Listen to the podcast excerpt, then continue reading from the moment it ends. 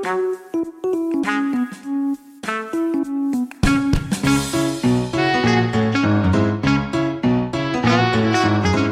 suis le docteur Cyril Fischoff, chiropracteur, spécialiste en échographie musculo-squelettique, exerçant à l'île Maurice.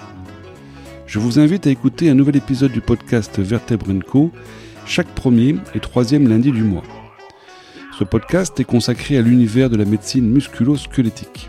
Travers de petites histoires cliniques issues de nos consultations, des dernières données scientifiques ou encore d'interviews de différents spécialistes, nous abordons divers thèmes, que ce soit le diagnostic des troubles musculo-squelettiques, les mécanismes de leur genèse, les moyens de prévention ou encore les traitements des plus classiques aux plus avant-gardistes.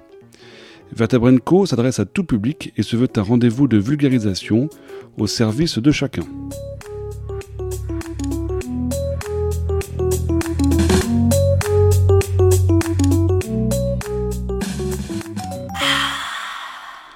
Bonjour à tous, je profite de ce premier épisode pour faire une présentation des troubles musculo-squelettiques, TMS pour les intimes.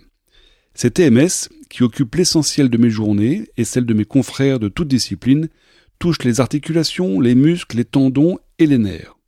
En France, ils sont à l'origine de près de 90% des maladies nécessitant un arrêt de travail. Ce chiffre est en augmentation constante selon les dernières statistiques. Rien que le mal de dos représente 20% des arrêts de travail. En Europe, les maux de dos et les douleurs de cou et du membre supérieur, comme les atteintes de la coiffe des rotateurs de l'épaule ou encore le syndrome du canal carpien, représentent les deux principaux problèmes de santé dont souffrent les travailleurs. À ce stade, nous pourrions presque parler d'une pandémie de TMS. Les TMS sont des maladies plurifactorielles, mais avec une forte composante professionnelle. On a déterminé plusieurs facteurs conduisant à leur genèse facteurs mécaniques et environnementaux. Les mouvements répétitifs, les postures prolongées, notamment assises, les vibrations, le bruit, le manque de lumière. Qu'on peut comprendre sans problème qu'un travailleur qui manipule toute la journée un marteau-piqueur puisse un jour développer un syndrome du carpien. Ou encore un comptable, le nez collé à son écran d'ordinateur, statique, sans éclairage naturel, les épaules relevées, le dos arrondi, finissent par se plaindre de douleurs, de coups ou de maux de tête chroniques.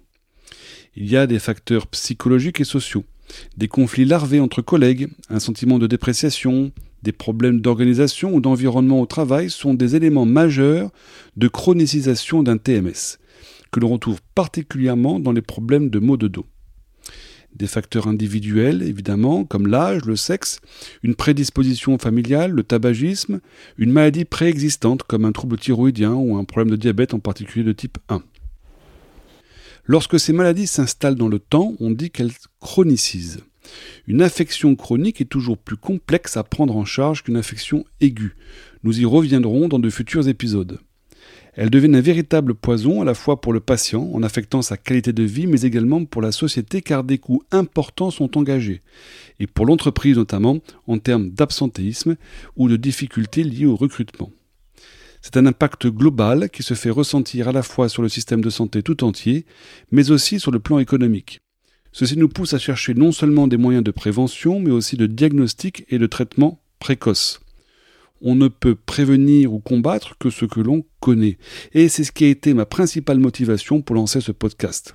Que nous puissions ensemble, avec d'autres spécialistes, participer à partager davantage d'informations sur les TMS.